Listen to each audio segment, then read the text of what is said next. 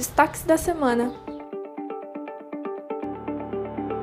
A cidade de São Paulo iniciou em junho um grande programa de recapeamento. Serão recuperados 5,8 milhões de metros quadrados de ruas e avenidas por toda a cidade, com investimento de 1 bilhão, e mais de 1.600 novos empregos serão gerados, além de proporcionar muito mais segurança na mobilidade urbana. 50% do material utilizado no projeto é reciclado. Saiba mais sobre esse projeto em prefeitura.sp.gov.br/recap com o objetivo de garantir mais conforto e segurança no ambiente escolar para cerca de 43 mil alunos e profissionais da rede municipal, a Prefeitura autorizou o início das obras de reforma nas instalações de 26 Centros Educacionais Unificados, os CELS, em todas as regiões da capital. Com investimento de 180 milhões, a ação prevê revisões elétricas e hidráulicas, tratamento de trincas e rachaduras, pintura, demarcação e cobertura de quadras poliesportivas, com colocação de trave de futebol, cestas de basquete e postes para voleibol, paisagismo, playground e outros serviços. Conectado com os cidadãos de forma sucinta, precisa e moderna, o portal Dívida Ativa alcançou a marca de 7,1 milhões de acessos no período entre janeiro de 2020 e 14 de setembro de 2022.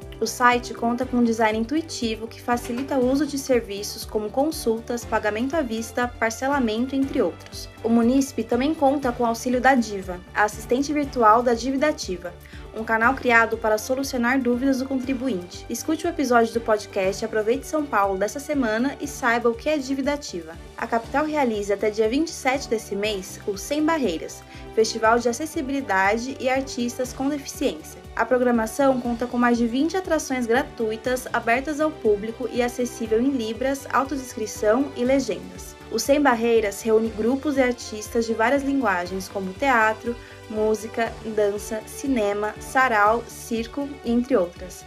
Ainda dá tempo de aproveitar. Acesse o site da Prefeitura e confira a programação. A Semana da Mobilidade 2022 já começou e vai até o dia 27 desse mês, com uma programação voltada à segurança e à convivência saudável no trânsito. O objetivo do evento é mobilizar a sociedade por valores e posturas que favoreçam mobilidade consciente e mais harmônica nas vias paulistanas. Ele também busca incentivar a reflexão sobre os deslocamentos do dia a dia, propondo novas maneiras de se locomover e estimulando o respeito mútuo no compartilhamento dos espaços públicos. São atividades, bate-papo, jogos, exposições, teatro de fantoches, entre outros. A Prefeitura divulgou o calendário da etapa 2 para revisão intermediária do Plano Diretor Estratégico. Entre setembro e outubro, a agenda participativa estará aberta para o encaminhamento de propostas de ajustes para o plano diretor da população em geral. O portal Participe Mais receberá essas propostas até o dia 24 de outubro. Além da consulta virtual, os munícipes terão a opção de registrar suas contribuições de maneira presencial, na sede das 32 subprefeituras. A participação social é essencial para a construção de uma proposta de revisão à altura dos desafios e pluralidade de São Paulo.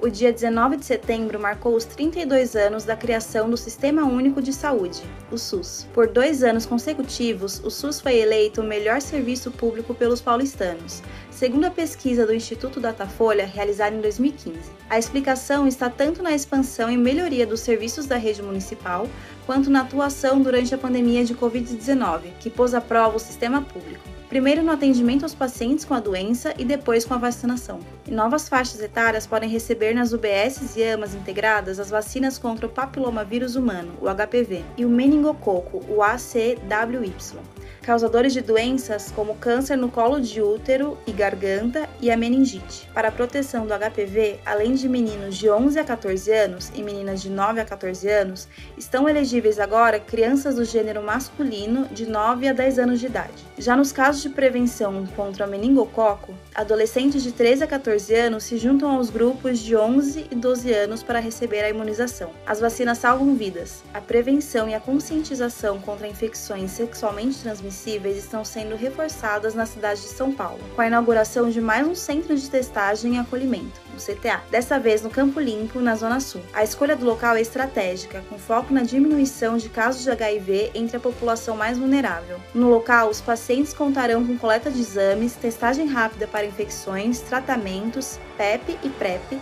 entre outras possibilidades de atendimento.